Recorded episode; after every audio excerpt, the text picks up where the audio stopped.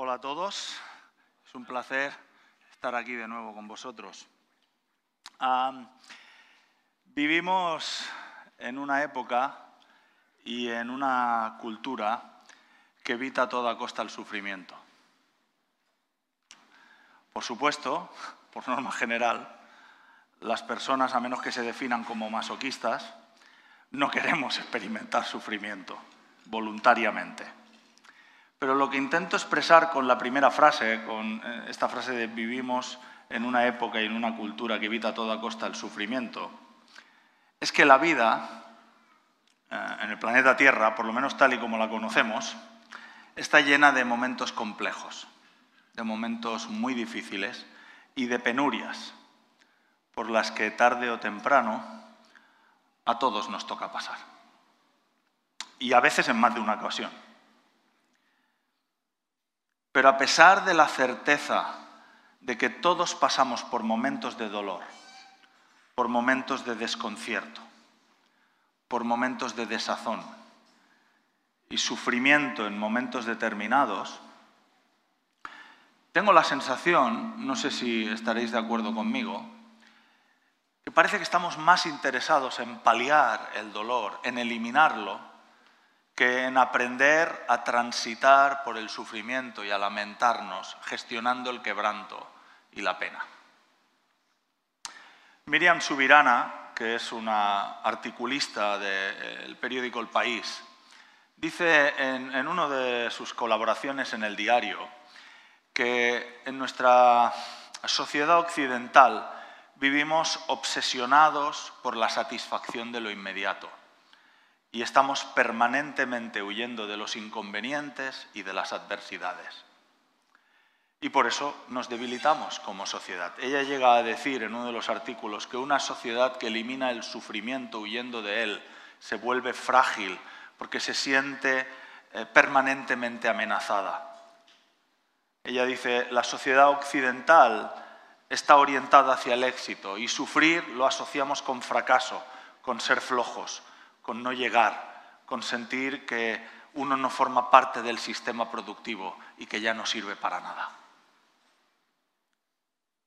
Esta disposición de nuestra cultura a evitar el sufrimiento a toda costa ha sido el caldo de cultivo para la proliferación de gurús con una miríada de materiales de autoayuda que garantizan al consumidor que obtendrá las claves para desarrollar una vida en la que el sufrimiento será cosa del pasado.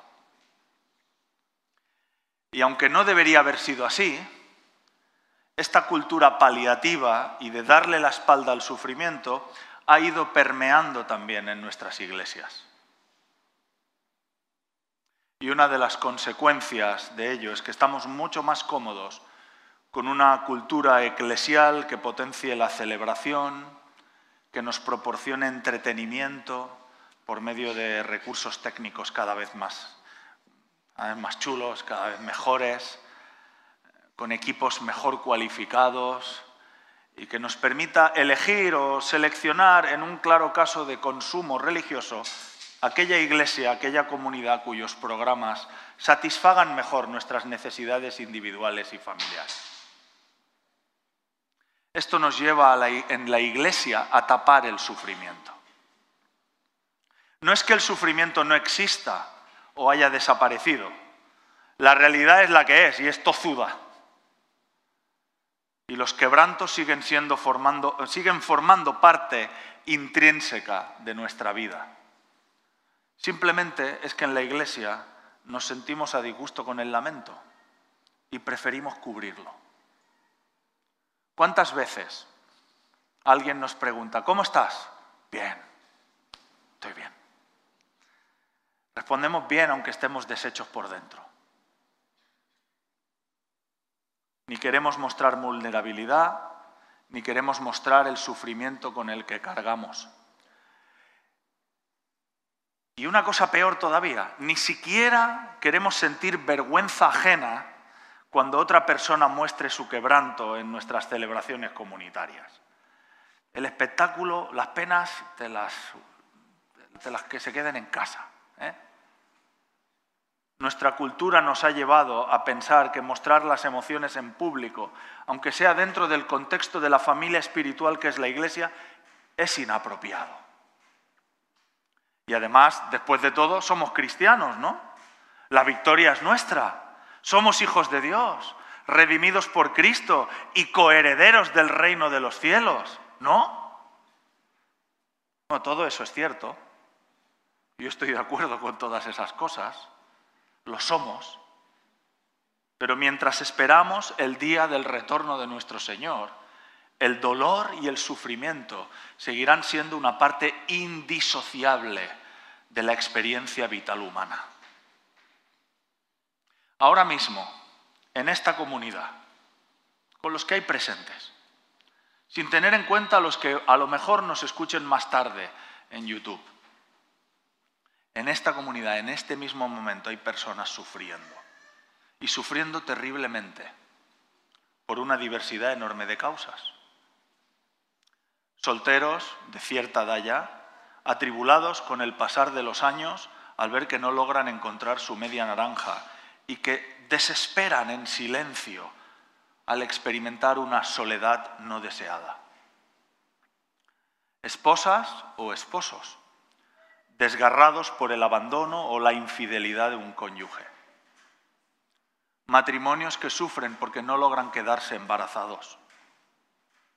Padres que han experimentado la profunda tristeza de sufrir abortos. Familias que lloran por haber perdido recientemente a un familiar cercano. Personas que han sido diagnosticados con una enfermedad crónica o discapacitante o degenerativa o incurable.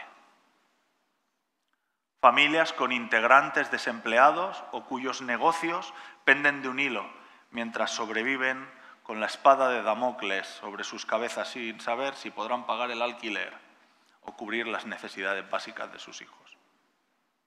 Personas inmigrantes sin papeles, sujetas a desprotección e incertidumbre constante cada día de su vida. Personas experimentando depresión, personas que cargan con la pesada losa del abuso sexual, personas que han sido dañadas por el liderazgo de la Iglesia, personas cargando con las consecuencias y la angustia provocada por sus propias faltas, por sus propios errores, por su propio pecado. Personas de la tercera edad experimentando soledad y un largo etcétera. Todo eso está representado aquí ahora mismo. El sufrimiento es una parte de la experiencia vital de todos nosotros. Y además, el lamento es un elemento recurrente en la Biblia. La Biblia es una colección de 66 libros, 39 en el Antiguo Testamento, 27 en el Nuevo Testamento. Los libros del Antiguo Testamento están compuestos por muchos géneros literarios diferentes, históricos, proféticos y libros poéticos. Los eruditos dicen que la poesía hebrea se divide en dos grandes temas, la celebración y la adoración por un lado y el lamento por el otro.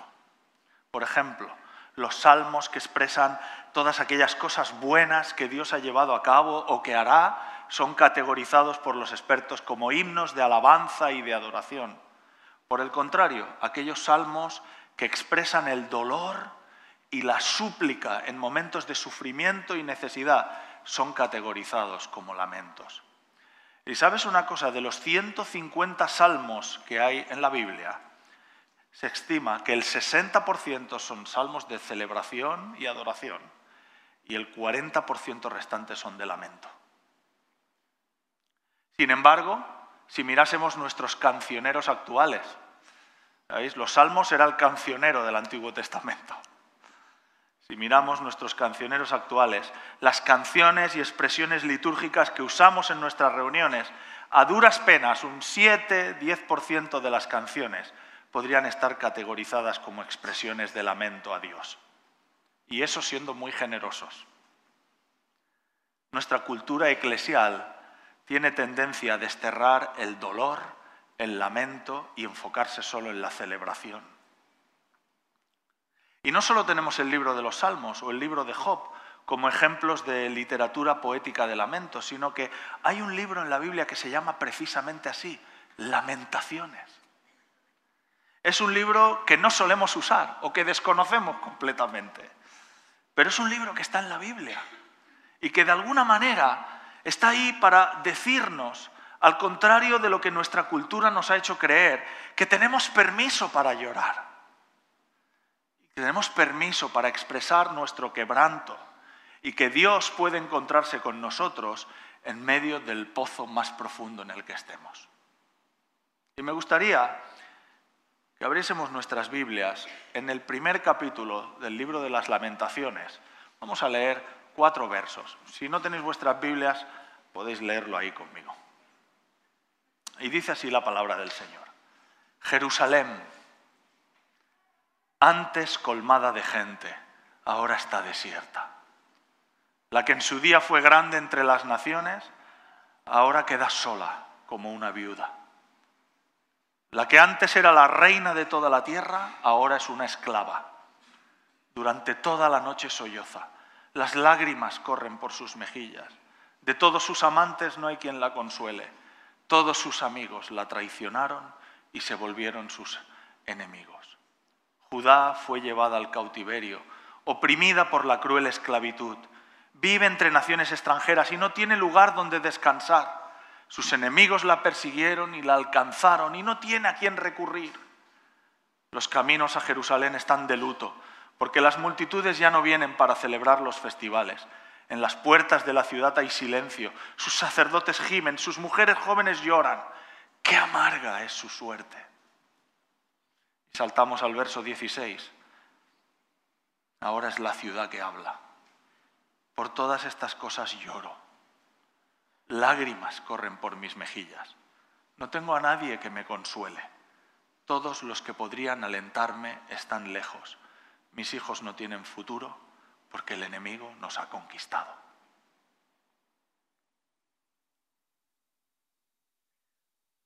La autoría del libro de las lamentaciones se atribuye al profeta Jeremías.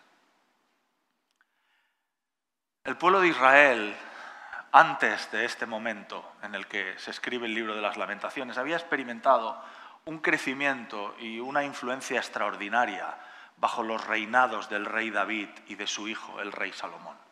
David era un líder militar extraordinario y su hijo Salomón, que le sucedió en el trono, fue un líder político sabio y un gestor impresionante.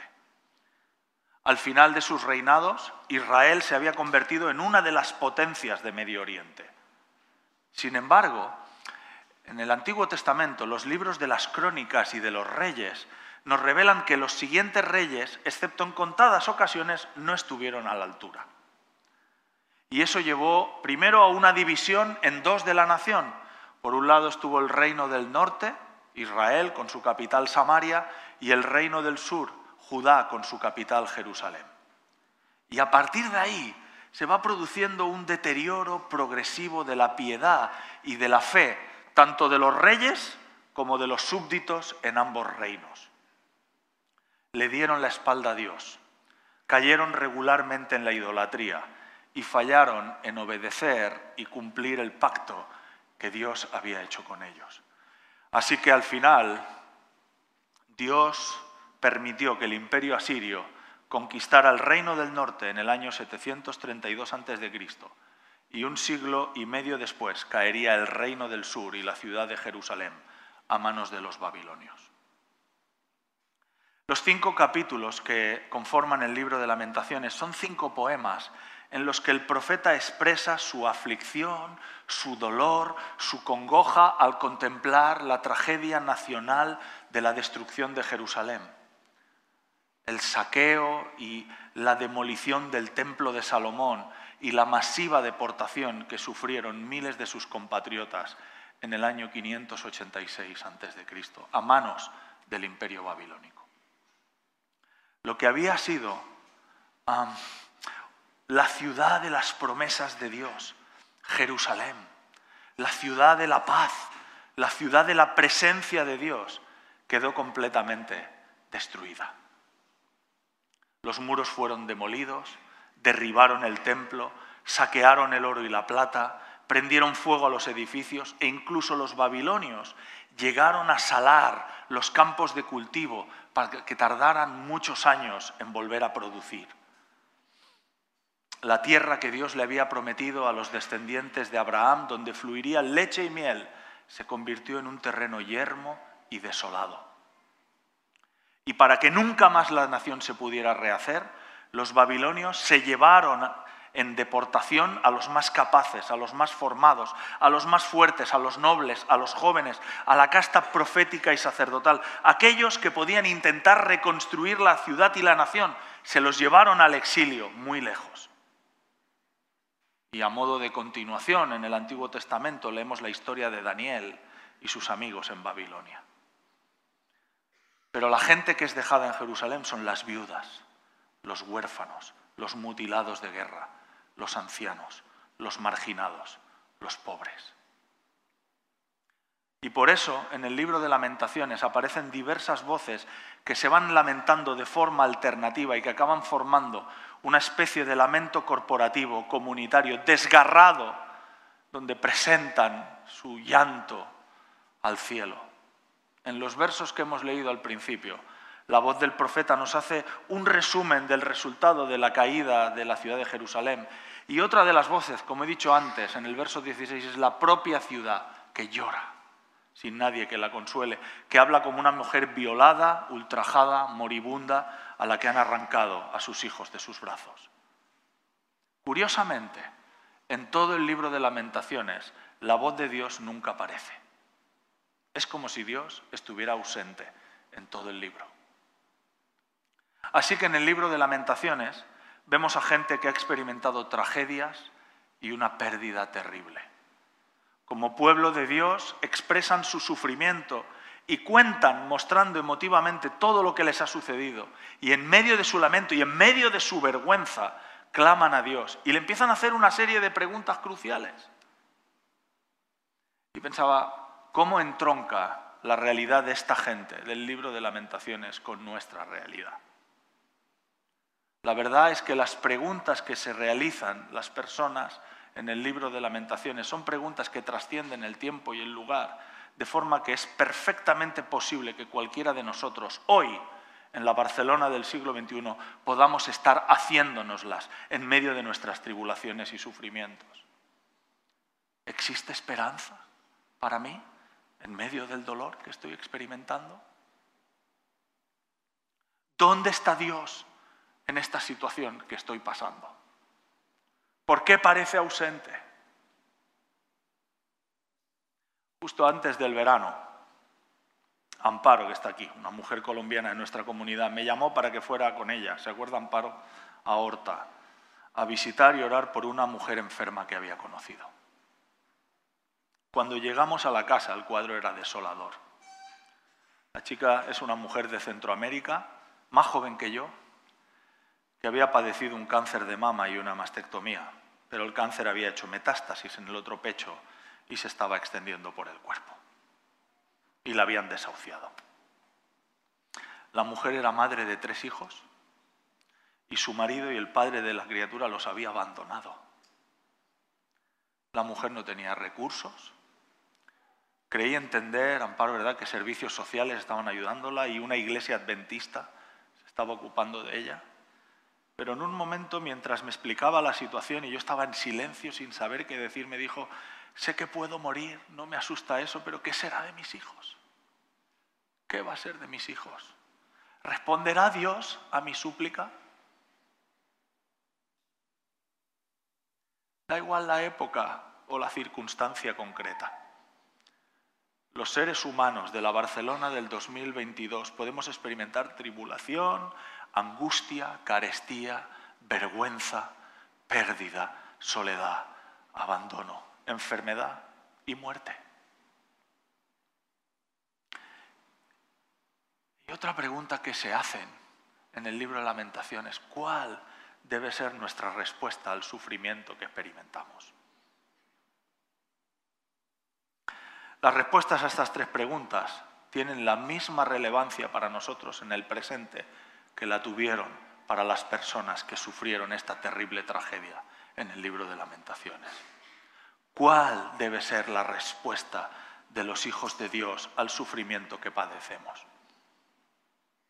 Hace semanas, mientras estaba leyendo el libro de lamentaciones, estaba estudiando y meditando en los capítulos, Samuel Palacios me recomendó leer un libro titulado Prophetic Lament, A Call for Justice in Troubled Times. Lamento profético, un grito, un clamor por justicia en tiempos convulsos. Y la obra explora el libro de lamentaciones y el sufrimiento principalmente desde una óptica de denuncia a la Iglesia protestante blanca estadounidense, extrapolando una serie de conclusiones en la que desarrolla los temas del dolor que la sociedad americana ha experimentado debido a la injusticia racial, a la exclusión social de los pobres e inmigrantes del país, etc. El libro pone un claro acento profético en la denuncia social. Un libro muy interesante. Ah, pero en un momento determinado el autor propone que hay formas poco eficaces a la hora de afrontar el sufrimiento. Esconderse y huir y la segunda es conformarse a la cultura de los vencedores. Como digo, lo plantea principalmente desde una aplicación de justicia y de denuncia social, que no es la que yo quiero tratar hoy y que dejaré al lado. Pero eso me llevó a pensar si existen formas poco eficaces con las que podemos responder al sufrimiento en el ámbito emocional y en el ámbito espiritual. Y efectivamente, hay formas poco eficaces. Y la primera es esconderse y huir con acontecimientos deportivos, con horas y horas maratones de series, y enterramos el sufrimiento bajo capas y capas de otros elementos que narcoticen y adormezcan nuestras emociones para no afrontar lo que nos ocurre y para no darnos permiso para sentirlo. Así que esconderlo y huir no parece ser una forma eficaz de responder al sufrimiento. También podemos conformarnos a una cultura dominante con otros valores espirituales. Esto fue lo que estuvieron tentados a hacer los exiliados en Babilonia. Cuando experimentamos sufrimiento y Dios parece no darnos una respuesta en el presente o parece ausente, podemos tener la tentación de abandonar sus caminos y los consejos de Dios para abrazar otras opciones, otros métodos, otros estilos de vida que nos prometan que ellos sí que aportarán soluciones para aliviar o resolver nuestro dolor. Cuando los habitantes de Jerusalén fueron deportados masivamente a Babilonia, se levantaron falsos profetas que les prometieron a esas personas lo que querían escuchar. Querían escuchar que tendrían un exilio corto y eso se lo prometieron. Así que el propio Jeremías tuvo que escribir una carta a los exiliados advirtiéndoles de no hacer caso a las ilusorias promesas con las que les llenaban la cabeza. El sufrimiento no iba a ser fácil ni corto, duraría 70 años. Fijaos lo que dice el libro de Jeremías en el capítulo 29. Así dice el Señor Todopoderoso, el Dios de Israel, no os dejéis engañar por los profetas ni por los adivinos que están entre vosotros. No hagáis caso de los sueños que ellos tienen lo que ellos os profetizan en mi nombre es una mentira, yo no los he enviado. Una correcta cosmovisión del porqué del sufrimiento, una correcta cosmovisión cristiana es necesaria para no escuchar los cantos de sirena de otros pensamientos, de otras filosofías, de psicólogos, y no tengo nada en contra de los psicólogos, y de gurús diversos que plagan YouTube y que altivamente parecen decirnos, pero ¿cómo puedes seguir siendo cristiano en pleno siglo XXI? ¿Cómo puedes mantenerte fiel en tus principios? ¿Dónde está tu Dios? ¿De qué te sirve tu fe si no te salva de tu miseria? Deja ya de poner tu, confianza en tonterías religiosas.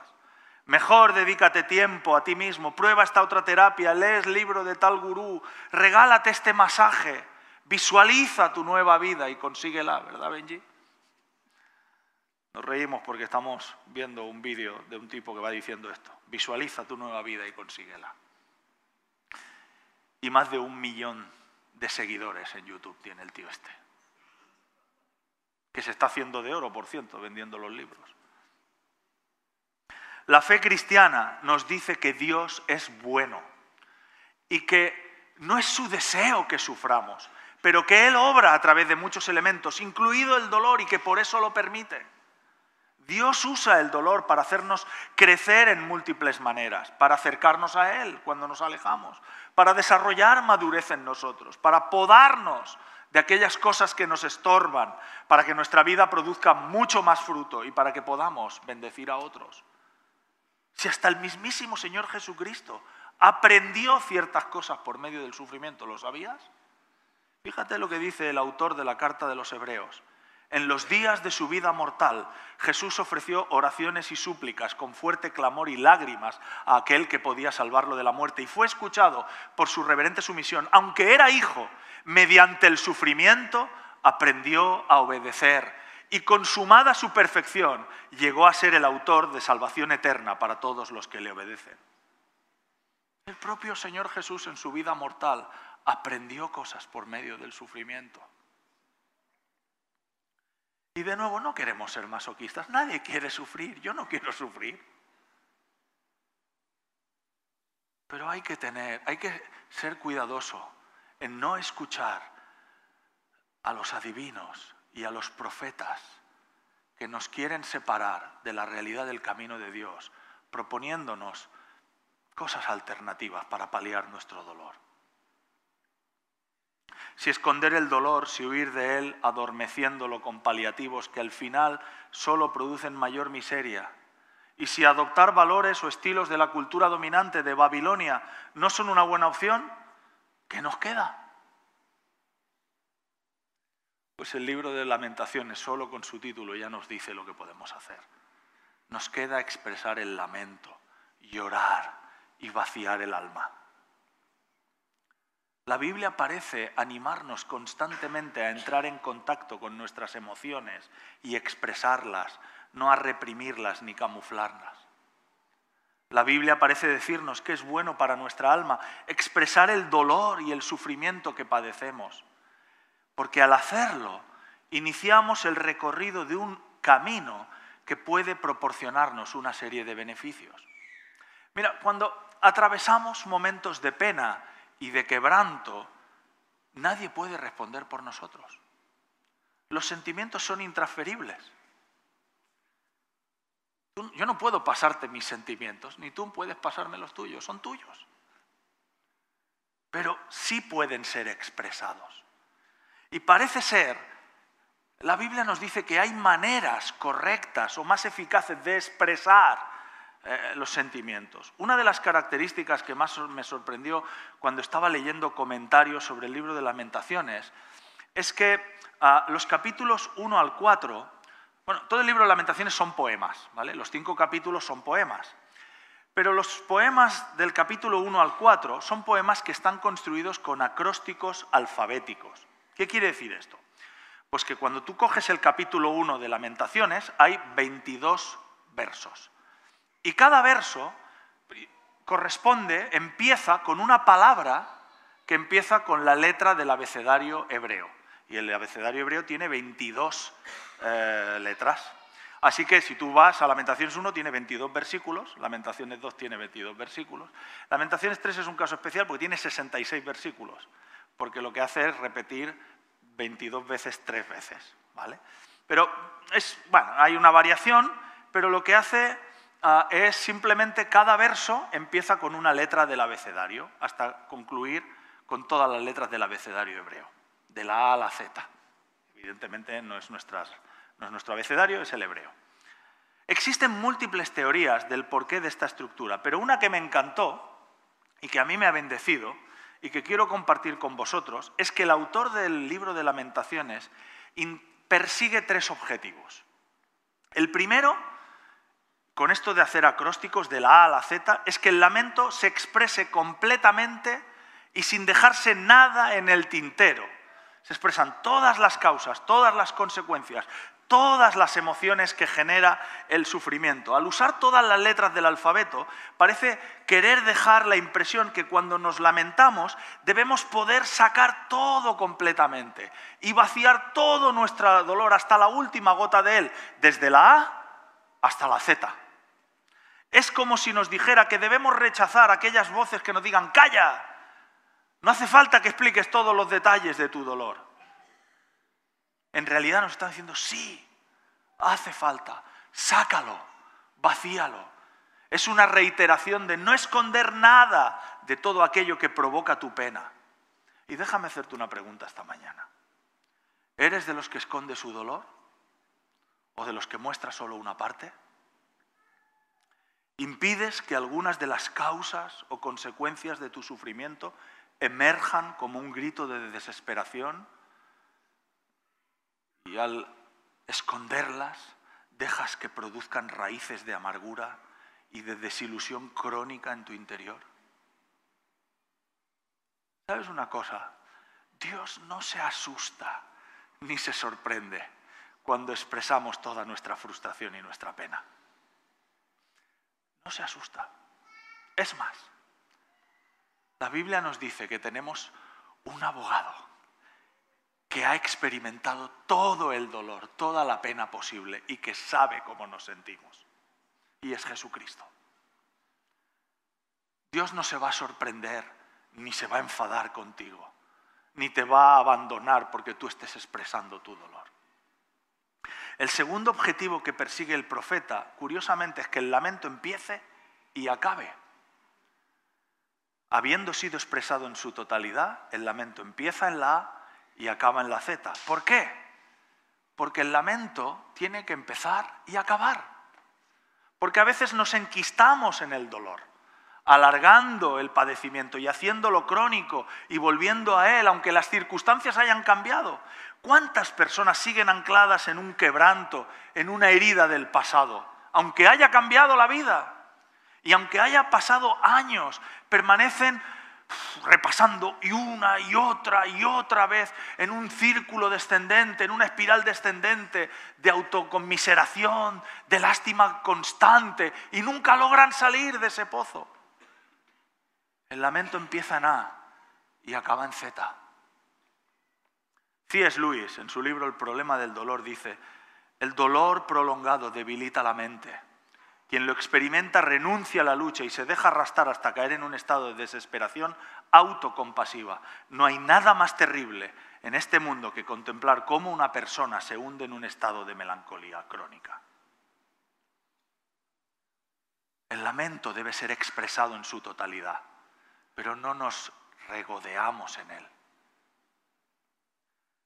Y en tercer lugar, lo que persigue, el objetivo que persigue el profeta es que en medio del caos y el aparente sinsentido de nuestro sufrimiento y de nuestra existencia zarandeada, por medio de este acróstico, de la A a la Z, trae orden.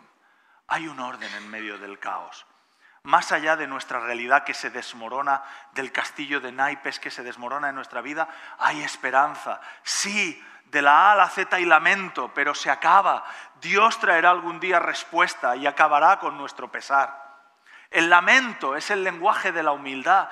Sabes, en muchas ocasiones experimentamos un sufrimiento para el que no hay nada que podamos hacer con nuestras propias fuerzas para cambiar las circunstancias. Hay situaciones en las que todos nuestros recursos, toda nuestra fuerza, toda nuestra energía se manifiesta, se revela impotente ante la pérdida de la vida de un ser querido, ante una enfermedad incurable, ante un problema económico que nos deja en la ruina, ante el abandono y la soledad, ante una guerra, como están experimentando en Europa, en, Ucrania en estos momentos, no hay nada que puedas hacer. Hay circunstancias que simplemente nos anegan y nos arrastran completamente al fondo. Y cuando lloramos, cuando podemos expresarlo, nos ponemos cara a cara con la inexorable realidad de nuestras limitaciones y de nuestras imperfecciones.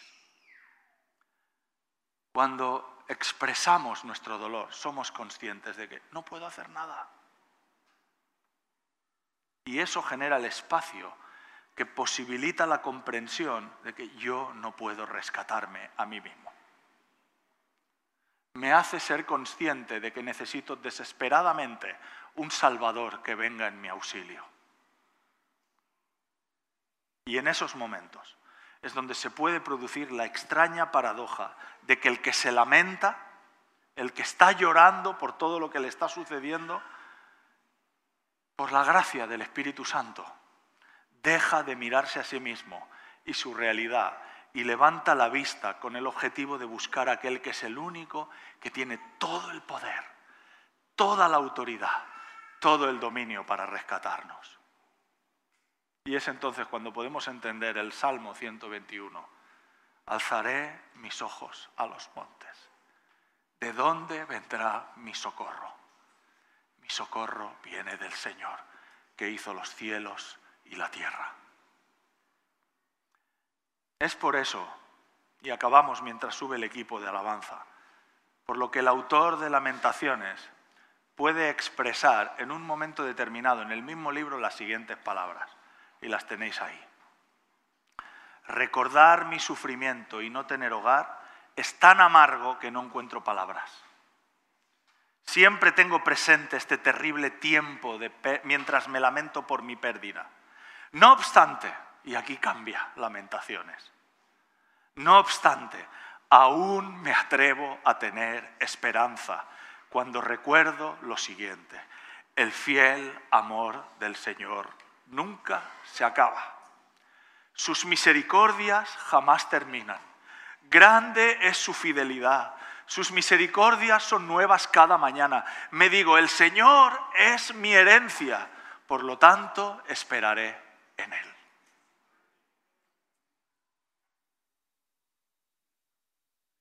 El libro de lamentaciones no existe solo como ejemplo de cómo aprender a hacer una lista de quejas exhaustiva.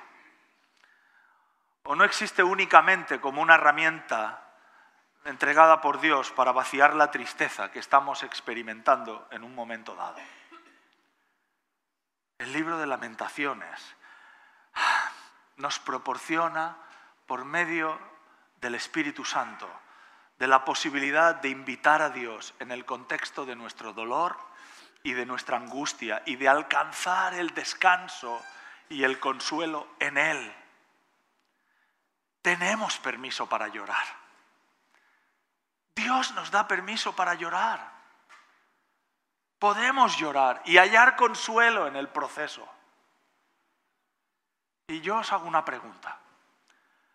¿Vamos a ser una iglesia que permita en medio suyo el quebranto y el dolor? ¿O vamos a darle la espalda? ¿Seremos capaces como individuos que dicen seguir a Dios dar una expresión eficaz a nuestra, pena mientras esperamos en Dios? ¿Vamos a ser una iglesia capaz de abrazar a los quebrantados? ¿Vamos a aprender o a saber estar a su lado y llorar con los que lloran? ¿Vamos a ser un lugar conocido por recibir a las personas en su lamento y ser canales de Dios para traer consuelo y la paz de su reino o no? Es una decisión nuestra. El Señor quiere que seamos una comunidad donde la gente pueda sanar.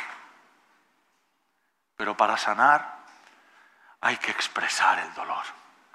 Hay que expresar el lamento, hay que expresar la decepción, la frustración, la rabia, la pena.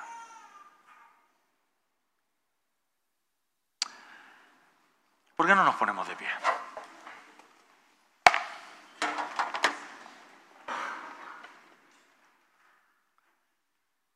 He pedido al equipo de alabanza que, a modo de conclusión, nos guíe en cantar una de las canciones que hemos cantado. Honestamente resulta difícil encontrar en nuestro cancionero canciones para expresar lamento.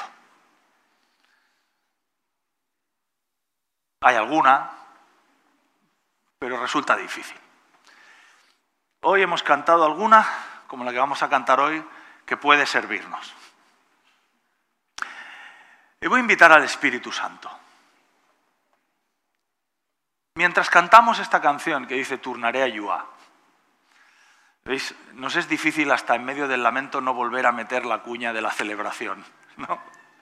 Pero está bien, porque queremos tener esperanza. Pero mientras cantamos esta canción Si quieres la puedes cantar, si no ellos la van a cantar y... ¿Por qué no dejas que el Espíritu Santo repose sobre ti? Tú miras, ¿acaso tengo alguna opción de decirle al Espíritu Santo que no repose sobre mí? Sí. Tienes la opción de cerrar tu corazón y no dejar que Él trabaje en tus emociones. Y puedes decirle, Señor, sí, esta es mi realidad. Estoy sufriendo en mi matrimonio. O todavía estoy llorando la pérdida de mi bebé. O no me logro quedar embarazada. O me acaban de diagnosticar esta enfermedad y no sé qué va a pasar. O esta inflación me está matando, no sé cómo voy a llegar a fin de mes. Estoy desesperado. O no tengo papeles, Señor. ¿Qué hago aquí en este país, en esta situación? Mientras cantamos esta canción, deja que el Espíritu Santo repose sobre ti. Y exprésale. Si no lo quieres hacer públicamente, yo lo entiendo. Quizás como primer ejercicio es complicado. Pero ahí donde tú estás, como aquel publicano, dile, Señor, que estaba allí en el fondo, Señor, esto es como me siento. Esto es por lo que estoy pasando. ¿Dónde estás, Señor? Ábrele tu corazón. Espíritu Santo, ven. Ven en medio nuestro.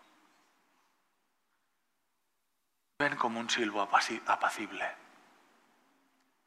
y reposa sobre nuestros corazones. Y mientras cantamos esta canción, déjanos, Señor, entrar en contacto contigo en medio de nuestras circunstancias. Te damos la bienvenida, Espíritu de Dios. Amén.